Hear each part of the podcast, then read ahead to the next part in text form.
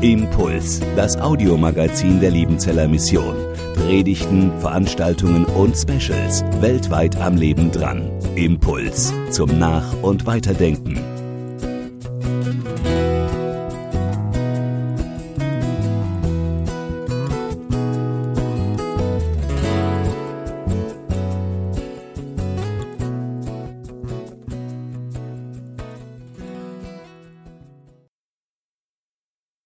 Eine Situation, die viele Eltern kennen. Man stopft die letzten Gepäckstücke ins Auto, kriegt so gerade den Kofferraumdeckel zu, die Kinder sitzen schon im Auto. Man ist froh, dass man es endlich geschafft hat zu packen vor dem Urlaub. Und dann, bevor man losfährt, noch mal den letzten Check-up. Hast du deine Badehose eingepackt, Taucherbrille, Tabletten, Schlüssel, Ausweis, alles dabei und es geht los. Und nach gefühlt fünf Minuten kommt eine Frage, die alle Eltern kennen und fürchten. Und diese Frage lautet, wann sind wir endlich da? Genau. Und als weise Eltern äh, versucht man natürlich, äh, sich darauf vorzubereiten, Bücher einzupacken, neue CDs für die Kinder einzukaufen. Aber ich wusste dann meistens so nach vier, fünf Stunden ähm, schlug dann die Stunde für mich so als äh, Löwendompteur und Zirkusclown. Jetzt war ich dran, die Kinder irgendwie so ein bisschen zu unterhalten. Und ab und zu habe ich dann ähm, mit den Kindern auf der Fahrt das Alphabetspiel gespielt.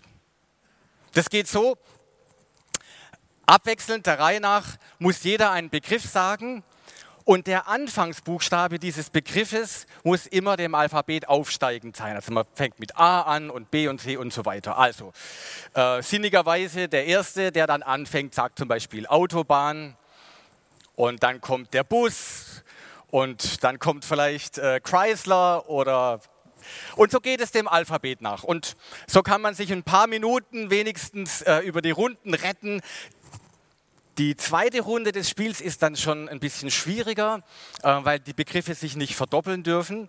Und natürlich ist die Bedingung, dass wir alle diese Dinge auch sehen müssen gemeinsam. Also nicht einfach irgendeinen Begriff, sondern schon Dinge, die man gerade so auf der Fahrt beobachtet. Das Alphabetspiel. Ich bin dafür, wir spielen, dass wir das jetzt hier mal zusammen spielen. Vielleicht ist es euch ja auch schon ein bisschen langweilig geworden. Ähm, ja, es ist okay, wir christianisieren dieses Spiel, dass es auch Gottesdienst tauglich ist. Und der Volker hat ja schon gesagt, heute ist äh, Sonntag Kantate. Singet dem Herrn ein neues Lied, denn er tut Wunder. Singen dürfen wir nicht, aber wir könnten doch jetzt so ein bisschen wenigstens gemeinsam so ein paar kleine oder große Wunder aufzählen, die Gott so tut. Es müssen keine großen Wunder sein, das können auch kleine Dinge und kleine Wunder sein, für die wir dankbar sind. Und die spielen wir nach dem Alphabetspiel. Also ihr müsst heute alle ein bisschen mitmachen. Und keine Sorge, ähm, ich habe ein bisschen vorgearbeitet. Äh, falls euch mal nichts einfällt, dann weiß ich immer noch einen Begriff. Also macht ihr mit? A. Auferstehung. B. Bibel. C. Juppie. D.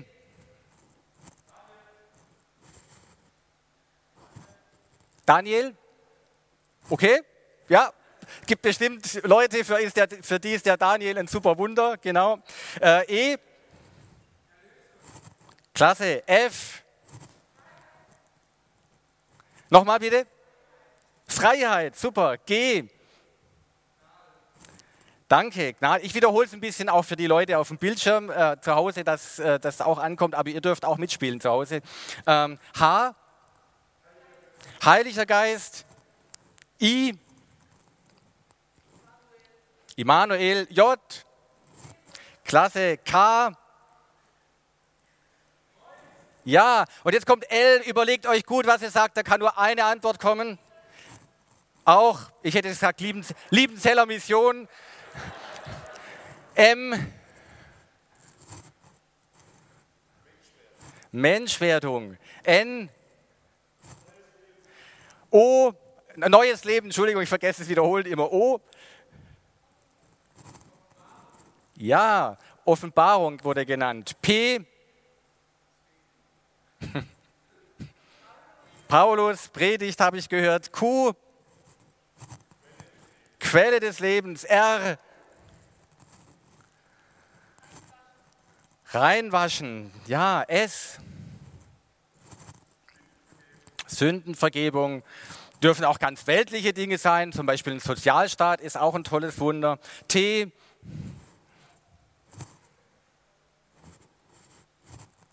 Sag's nochmal. Treue. U. Hm. Umweltschutz. Überzeugungen. Universum. Super. V. Vielfalt. W. Warmes Wasser. Ja. X, bisschen schwierig. Haben wir jetzt hier nicht in der Band, aber es gibt so Musikinstrumente, die mit X anfangen. Ja, oder das Xenonlicht am Auto ist auch eine tolle Sache. Y. Ähm, weiß nicht, ob jemand eine Yucca-Palme hat oder ein Yamaha-Klavier zu Hause, ist auch eine schöne Sache. Und das Z. Zuversicht. Super, vielen Dank fürs Mitspielen. Ein tolles Spiel. Wir haben uns ein paar Minuten über die Runden gerettet jetzt. Ich hoffe, ihr seid wieder mit dabei. Ähm, ich muss euch ehrlich gestehen, dieses Alphabetspiel habe hab ich gar nicht erfunden. Das habe ich aus der Bibel geklaut. Denn das gibt es schon in der Bibel. Und unser heutiger Predigtext, unser heutiger Psalm ist ein Alphabetspiel. Dieser Psalm ist nämlich alphabetisch gedichtet. Jeder Halbvers fängt im Hebräischen aufsteigend den Buchstaben nach dem Alphabet an. Das kann man im Deutschen nicht so gut sehen, aber wenn jemand Hebräisch gut kann äh, oder dessen Muttersprache Hebräisch ist, dem fällt es sofort auf. Das ist Poesie, ein Stilmittel in der hebräischen Poesie. In den deutschen Bibeln ist es schwer wiederzugeben. Wenn ihr jetzt hier oder zu Hause Psalm 111 aufschlagt, werdet ihr das nicht merken. Ist eigentlich schade, weil zu übersetzen gehört ja nicht nur der Inhalt, sondern auch die Form, die Gestalt eines sprachlichen Werkes, nicht nur der Inhalt. Ist schwierig, aber eigentlich sollte man versuchen, beidem gerecht zu werden. Und ich habe eine Übersetzung entdeckt, ähm, ein Theologe, Arthur Weiser, der hat das probiert, der hat das gemacht, das werde ich jetzt gleich hier zeigen. Und ähm, da heute ähm, Kantate ist, werden wir diesen Psalm dann abwechselnd miteinander beten. Jetzt klicke ich mal da drauf und hoffe, dass da was passiert. A, B, D, E, F und so weiter.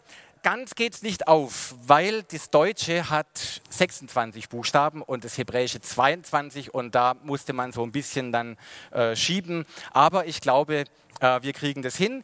Äh, würdet ihr einfach am Sonntag Kantate aufstehen und wir beten diesen Psalm zusammen und ich lese immer das, ähm, die Zeilen, die vorne beginnen und ihr betet die eingerückten Zeilen. Aus ganzem Herzen bekenne ich den Herrn. Die Werke des Herrn sind groß.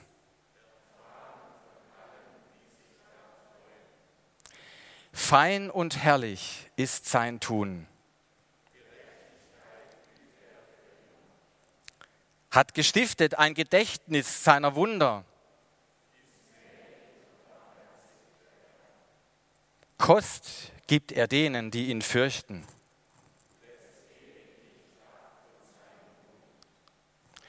Machtvolle Taten erwies er seinem Volk.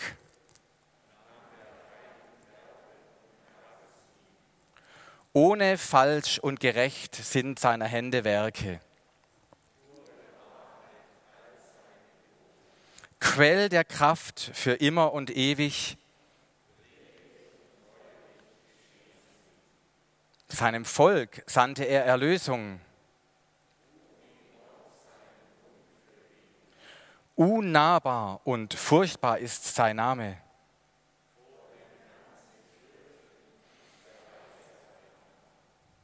Wer sie tut, hat wertvolle Einsicht.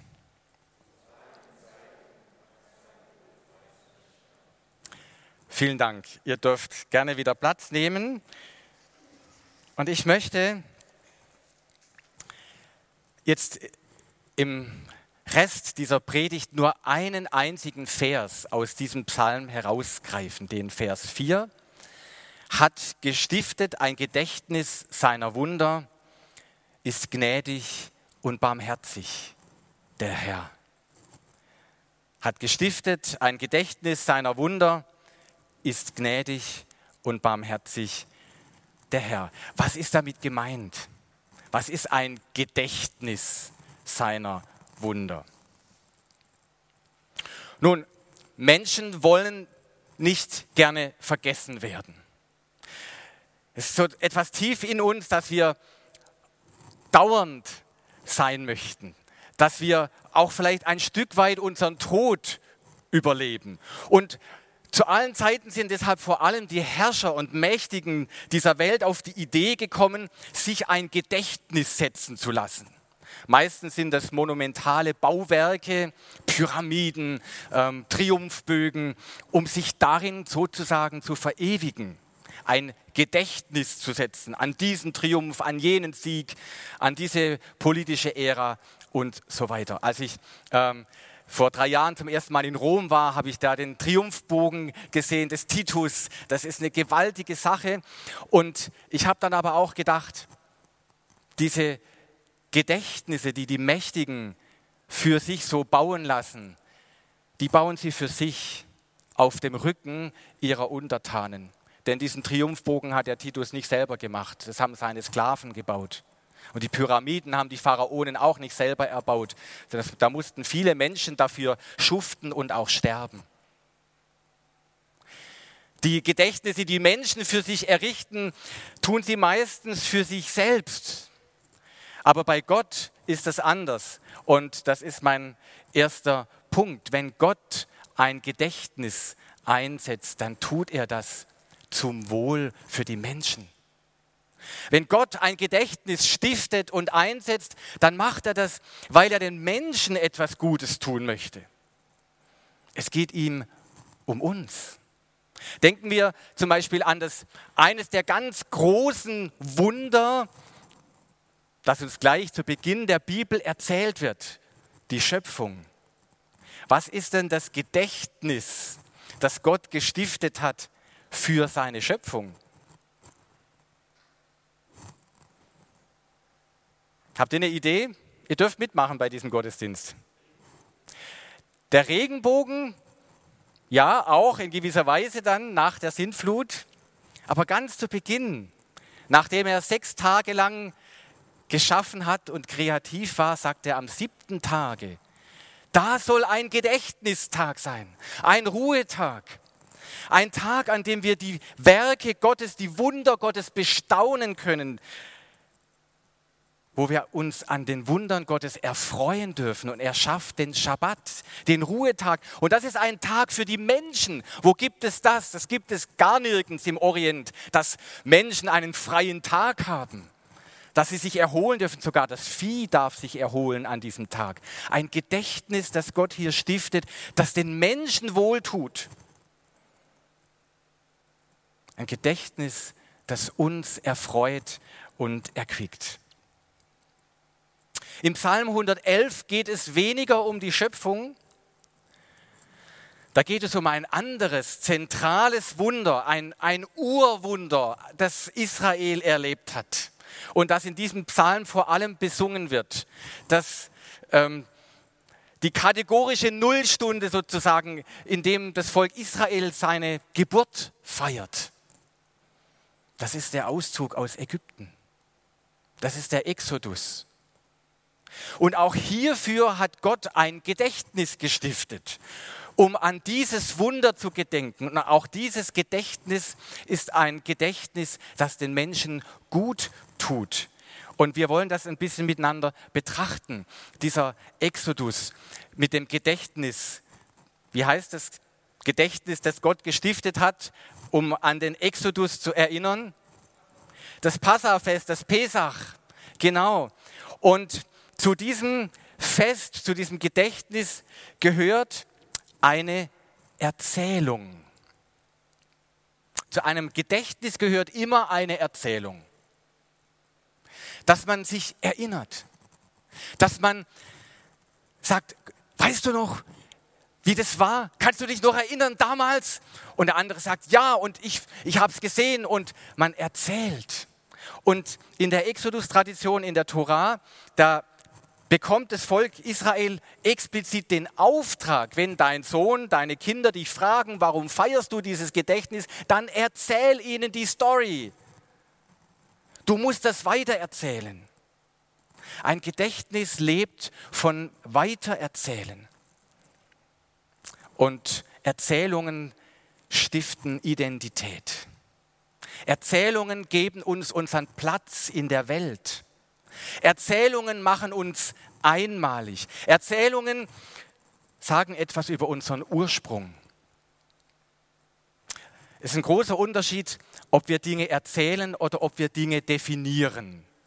In unserer sehr intellektuellen Welt auch an der Hochschule arbeiten wir natürlich sehr viel mit Definitionen. Aber Definitionen bilden nur Klassen von Dingen, die gemeinsame Merkmale haben. Also wenn ich zum Beispiel den Volker hier äh, anschaue, unseren Moderator, heute der Volker, ich definiere ihn mal, es ist der Rektor der Hochschule. Das kann ich jetzt definieren, was Rektor bedeutet. Und das hat er gemeinsam mit vielen anderen Rektoren von Hochschulen. Das ist noch gar nichts Persönliches. Aber wenn ich, wenn ich wirklich den Volker meinen würde, dann müsste ich jetzt anfangen, eine Geschichte zu erzählen. Mit welchen Träumen der Volker geboren ist und was er sich schon als Junge gedacht hat und warum er Theologie studiert hat. Und dass er dann erst im Bengelhaus war und wie sein Weg dann nach Liebenzell führte. Und wie er sich einsetzt hier für die Hochschule und was für ein Herzblut er investiert und, und, und. Und dann würde ich die Einmaligkeit von Volker feiern. Definitionen bilden nur Klassen von Gemeinsamkeiten. Erzählungen machen uns einmalig. Und Erzählungen sind auch mehr als Erinnerungen. Erinnerungen in einer Erinnerung bleibe ich in der Vergangenheit. Aber wenn ich etwas erzähle, wird die Vergangenheit zur Gegenwart. Ich bin dabei. Ich erlebe das nochmal. Ich kann gerade sehen, wie die da aufgebrochen sind, wie die Wolken und Feuersäule da nachts da war. Ich sehe das vor meinem inneren Auge und diese Dramatik, als dann die Ägypter schon mit den Kriegswagen hinter ihnen rasseln und vorne ist das Meer, da wird die Vergangenheit plötzlich lebendig. Ich bin mittendrin im Geschehen. Und deshalb braucht ein Gedächtnis immer eine Erzählung. Ein dritter Punkt. Ein Gedächtnis braucht ein Essen oder ein Fest. Man muss das schmecken. Man muss das riechen. Man muss das spüren. Das muss mit allen unseren Sinnen erfasst werden. Gedächtnis im biblischen Sinne, das ist nicht nur was für den Kopf, wo ich versuche, meine grauen Zellen wieder irgendwie auf Schwung zu bringen, sondern das ist etwas, das ich erlebe, weil mein Körper mit dabei ist, weil meine Sinne mit angesprochen werden. Es braucht ein Essen, es braucht ein Fest. Und ein Fest ist immer eine Unterbrechung im Alltag, ein Höhepunkt. Das Fest beginnt schon mit der Vorbereitung. Was werde ich anziehen? Welches Make-up werde ich nehmen? Wie werde ich meine Frisur gestalten? Welche Kleider stehen mir gut?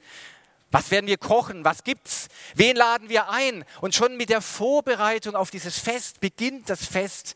Und dann brauchen wir diesen, diese Unterbrechung im Alltag, wo wir durchschnaufen können, wo wir feiern, wo wir in einer anderen Welt sind, wo wir plötzlich merken, dass das Leben mehr ist als Routine und Verzweckung. Ein Gedächtnis braucht ein Fest. Und auch das sehen wir, alle diese, diese Merkmale, diese Elemente sehen wir im Pesach. Ich beschreibe uns gerade, was für eine Qualität Gottes Gedächtnisstiftungen haben, dass wir sie wirklich schätzen können. Ein nächster Punkt, ein Gedächtnis braucht auch ein Opfer. Beim Pesach ist es das Pesach-Opfer. Und das Opfer beantwortet eine wichtige Frage. Man gedenkt bei diesem Gedächtnis daran, dass Gott gnädig war, damals. Aber ist er auch heute noch gnädig? Gilt seine Treue auch heute noch? Kann ich mich heute auf diesen Gott verlassen? Und das ist das Opfer, das das zum Ausdruck bringt, das das symbolisiert. Das Opfer bringt zum Ausdruck, zwischen dir und deinem Gott ist alles in Ordnung. Du lebst nicht nur von der Gnade Gottes der Vergangenheit, du lebst von der Gnade Gottes im Heute. Und das Opfer ist Gottes Zuspruch. Meine Gnade gilt dir auch heute, nicht nur den Vätern und Großvätern und Urgroßvätern damals. Heute lebst du genauso von der Zuwendung Gottes und von seiner Gnade wie die Väter und Urväter damals. Ein Opfer. Ein Gedächtnis braucht Gemeinschaft. Ich habe es schon ein bisschen angetippt dass man da zusammensitzt und weißt du noch, und dass man gemeinsam staunen kann. Das ist anders, als wenn man alleine staunt. Wenn man das teilen kann, wenn man seine Begeisterung mitteilen kann. Ein Gedächtnis braucht Gemeinschaft, aber ein Gedächtnis stiftet auch neue Gemeinschaft. Das Gedächtnis setzt die Prioritäten wieder neu in der Gemeinschaft. Das Gedächtnis äh, richtet die Gemeinschaft wieder aus auf das Wesentliche, das man so aus dem Blick verliert. Und, und gemeinsam wird man wieder eingeschworen, ja genau, darauf kommt es an. Das ist unser Gott, das ist unsere Geschichte. Ein Gedächtnis braucht Gemeinschaft, will in Gemeinschaft gefeiert werden, aber es stiftet auch Gemeinschaft. Es erneuert Gemeinschaft. Und der letzte Punkt, ein Gedächtnis, gerade auch das Pesach, stiftet Hoffnung. Beim Gedächtnis, auch beim Pesach, geht der Blick nie nur zurück in die Vergangenheit, was Gott damals gemacht hat, sondern das Volk Israel war viele, viele Jahrhunderte in, in seiner Geschichte auch immer wieder gefangen und unfrei. Und immer, wenn sie das Pesach miteinander feierten und feiern, richtet sich der Blick auch in die Zukunft. Gott, so wie du uns damals befreit hast, so wirst du uns auch in Zukunft befreien. Wir vertrauen darauf, wir hoffen darauf, dass deine Macht, deine Schönheit, deine Herrlichkeit auch in Zukunft offenbart wird. Das, das Pesach, das Gedächtnis, das Gott gestiftet hat, ist nicht nur vergangenheitsorientiert, das eröffnet Zukunft. Und jetzt haben wir hier sechs Punkte und wir staunen darüber, was für einen Gott wir haben. Kein Triumphbogen, keine Pyramide, die irgendwo in der Wüste steht, sondern ein Fest für die Menschen an dem Gott sich gegenwärtig macht und an dem er Gemeinschaft erneuert und Beziehungen erneuert. Und jetzt könnten wir eigentlich Schluss machen. Jetzt haben wir so ein bisschen verstanden, was der Dichter von Psalm 111 vielleicht gemeint hat mit diesem Satz, hat ein Gedächtnis gestiftet seiner Wunder, ist gnädig und barmherzig der Herr. Aber ganz zu Ende bin ich noch nicht. Denn wenn wir diesen Satz hören, hat ein Gedächtnis gestiftet seiner Wunder. Wenn wir heute diesen Satz hören, wenn wir Psalm 111, Vers 4 lesen oder hören, da klingt doch noch etwas anderes in uns auf. Da hören wir doch ein Echo eines anderen Gedächtnisses, das Gott gestiftet hat, das sich noch auf ein, noch ein viel größeres Wunder bezieht als der Exodus.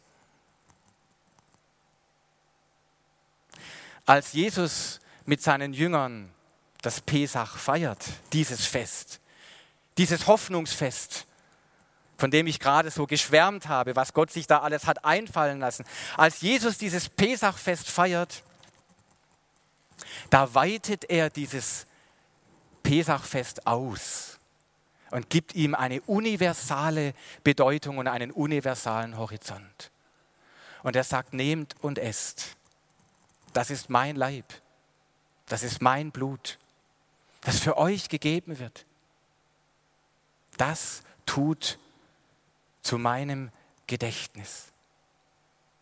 Und er weitet dieses Pesach aus, dieses Fest, weil es in der Bedeutung, die Jesus ihm gibt, nicht nur um die Befreiung vom Pharao von Ägypten geht, sondern um die Befreiung vom Pharao dieser Welt. Und weil es in diesem, in diesem neuen Gedächtniswunder nicht nur um die Befreiung aus der Gefangenschaft der Ägypter geht, sondern um die Befreiung aus der Gefangenschaft der Sünde. Und weil es in diesem Wunder, von dem Jesus da erzählt und das er selber in seiner eigenen Person äh, vollbringt, weil es in diesem Wunder nicht nur um die Gefangenschaft geht beim Ziegelbrennen, sondern um die Befreiung aus der Sklaverei des Todes. Ein völlig anderer, weiterer, universaler Horizont, den Jesus hier aufspannt. Und in seinem Lebenshingabe, in seinem Sterben, in seiner Auferstehung vollbringt er dieses Wunder der Befreiung und setzt dieses Gedächtnis mal ein und sagt, das tut zu meinem Gedächtnis. Ich hatte mir jetzt vorgenommen, alle diese sechs Punkte nochmal durchzugehen, die ich gerade hier äh, aufgeführt habe. Und das jetzt im Blick auf das Abendmahl. Aber ich glaube, dann wird die Zeit zu lang. Ich mache das jetzt nur noch selektiv. Ich überspringe ein paar Punkte. Ihr könnt das zu Hause auch gerne so ein bisschen versuchen zuzuordnen. Das dürfte nicht zu schwer sein. Also, es geht jetzt um dieses Gedächtnis. Es geht jetzt um das Gedächtnis, das Jesus eingesetzt hat. Es geht um das Abendmahl, das sich zurückbezieht auf Kreuz und Auferstehung. Also die ersten drei Punkte überspringe ich. Das ist aber nicht schwer, das zuzuordnen. Aber ich will noch auf ein, zwei Punkte ähm, speziell eingehen. Ein Gedächtnis mit einem wirksamen Zuspruch. Auf der anderen Folie stand da Opfer. Das Abendmahl ist kein Opfer. Das Abendmahl bezieht sich auf ein Opfer, auf das einmalige stellvertretende Opfer, auf die Lebenshingabe von Jesus für uns. Das Abendmahl selbst ist kein Opfer, aber, und darauf kommt es mir an, es ist ein wirksamer Zuspruch. Es ist nicht nur die Erinnerung an ein Opfer. Im Abendmahl hören wir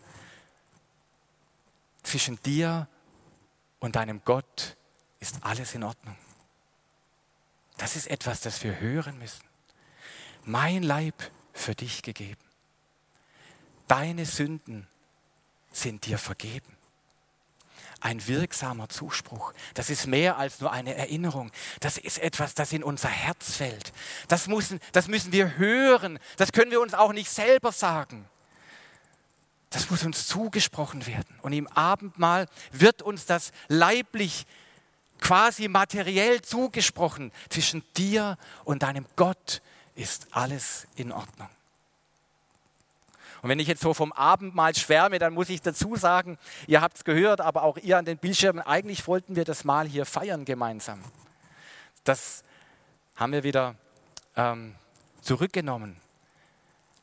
Aber wir ermutigen euch, das zu Hause zu tun. Ich werde also weiter vom Abendmahl schwärmen und ich hoffe einfach, dass wir das mitnehmen nach zu Hause und es dann miteinander umsetzen und praktizieren. Der letzte Punkt, auf den möchte ich noch eingehen. Ein Gedächtnis, das Hoffnung schenkt. Das Abendmahl ist ein Hoffnungsmahl. Und wisst ihr, das brauchen wir gerade in Zeiten von Corona mehr als alles andere. Wir brauchen diese Hoffnung. Viele Menschen sagen, es ist wie so eine dunkle Wolke über uns. werden depressiv. Die Zeit wird uns lang. Wir können es fast nicht mehr ertragen, fühlen uns eingeschnürt. Manche Menschen leiden, manche Menschen sterben. Es ist bedrückend, es ist dunkel, es ist bedrohend. Und ich sage nicht, dass Jesus das einfach alles wegwischt, aber er sagt uns, ich bin da. Mein Leib für euch gegeben, mein Blut für euch gegossen. Tut das zu meinem Gedächtnis. Wir feiern das Mahl, wir feiern die Gegenwart Jesu im Angesicht von Corona. Du deckst mir einen Tisch im Angesicht meiner Feinde. Gott lädt uns ein, ein Hoffnungsmahl zu feiern. Nicht zu kapitulieren, nicht zu resignieren, sondern zu sagen, wir haben einen lebendigen Herrn. Und wisst ihr, diese Hoffnung, die hat sich ja gleich am Ostertag so wie ein Feuer ausgebreitet. Habt ihr diese Geschichte vor Augen, diese Emmaus-Jünger, die voll hoffnungslos, deprimiert da auf dem Nachhauseweg sind, alles zusammengestürzt, alle Hoffnungen begraben. Dunkle Wolke, und da kommt dieser Mann und erzählt ihnen eine Story. Er erzählt ihnen eine Geschichte und er öffnet ihnen anhand dieser Geschichte die Augen und dann bricht er ihnen das Brot und Hoffnung wird geboren. Plötzlich, es ist der Herr, wir sind nicht alleine, er ist da, Jesus lebt, er ist mit uns unterwegs. Jesus ist mit uns unterwegs, auch in Corona. Und ich will damit nicht das alles kleinreden, was uns bedrückt, aber lasst uns feiern, dass Jesus uns den Tisch deckt. Ein Hoffnungsmahl. Ich möchte zum Anfang meiner Predigt zurückkommen. Wisst ihr noch, wie ich begonnen habe? Schon lang her. Wisst ihr noch, wie es gestartet ist? Diese Frage. Wann sind wir endlich da? Wisst ihr was, das ist keine Kinderfrage. Das ist meine Frage. Und deine Frage. Wann sind wir endlich da? Jesus, wann sind wir endlich da? Seit 2000 Jahren sitzen wir schon in diesem Auto, das sich Gemeinde nennt und streiten uns auf der Rückbank und manchmal vertragen wir uns auch wieder. Aber es wird uns lang, diese Zeit. Jesus,